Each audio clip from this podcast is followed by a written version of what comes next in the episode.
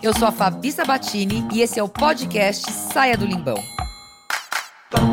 Se você está vivendo no limbão, fica aqui comigo que eu vou te mostrar como sair dele de uma forma prática, divertida e muito saborosa. Porque eu sei que lá no fundo é tudo isso que você quer.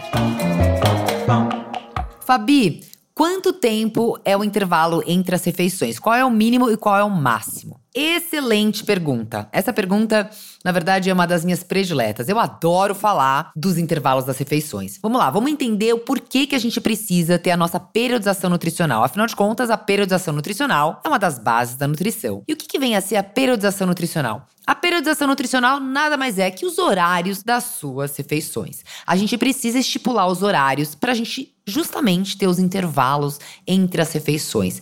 E por que que a gente não pode beliscar? Justamente porque a gente tem dois hormônios que regulam a nossa glicemia. E esses dois hormônios, eles saem do pâncreas, mas eles são antagonistas. E quem são? A insulina e o glucagon. Provavelmente a insulina você já ouviu bastante falar, não é mesmo? A gente sabe que quando a gente come, a gente libera insulina para pegar essa comida, jogar para as células para ter energia e para estocar se a gente tiver comida em excesso. Então, tudo que a gente come demais, a gente estoca no nosso tecido adiposo e é por isso que a gente ganha peso. Então, quando a gente come, a gente aciona a insulina. E o papel da insulina é estocar. Então, guarda isso aí. A insulina estoca. Pois bem, quando paramos de comer, a insulina para de trabalhar e o glucagon fala: opa, chegou a minha vez então. E o glucagon começa a trabalhar. Então, se eles são antagonistas, a insulina trabalha quando eu como e o glucagon trabalha quando eu estou em jejum. Então, o glucagon ele trabalha só no jejum.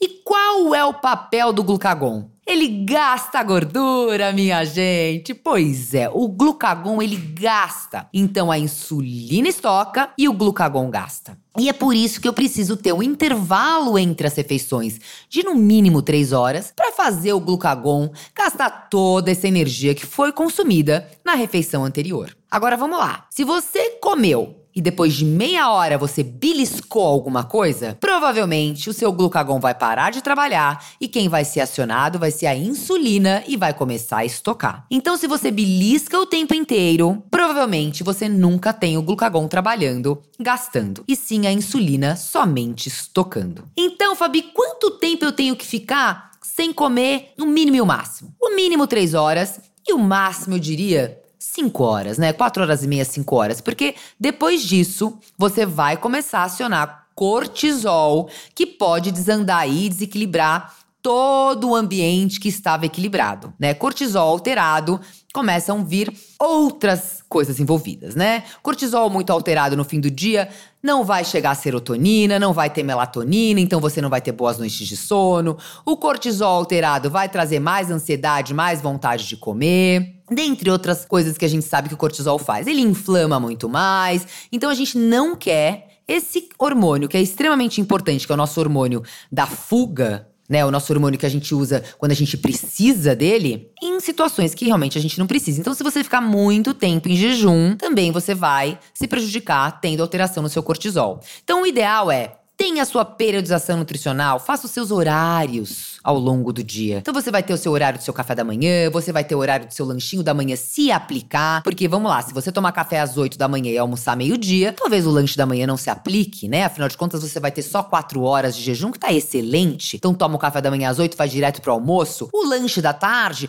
eu já acho uma excelente estratégia. A gente equilibra muito mais a nossa fome, não chegando no jantar morrendo de fome. Então o lanche da tarde eu acho super estratégico, eu acho que todo mundo deveria ter. Então se você almoça meio-dia, o lanche da tarde às três e meia, quatro horas, e o seu jantar às sete. Então a gente tem uma periodização aí perfeita, com intervalos de três a três horas e meia, tendo o glucagon trabalhando, gastando e tendo a insulina estocando na hora que ela precisa. Então eu espero que você tenha entendido por que, que é importante a gente não beliscar e a gente ter essas horas de intervalo. E eu quero interagir mais com você. Então eu vou pedir para você também vir pro meu canal do Instagram, que é fabi.sabastini. Lá eu compartilho várias receitas saudáveis que eu tenho certeza que você vai adorar. A gente também tem o meu site, fabisabatini.com.br, onde também tenho bastante conteúdo lá para você.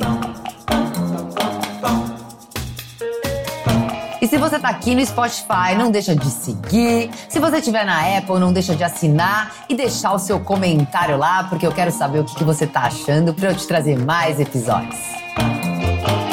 E a gente se vê no próximo episódio. Tchau! Beijos!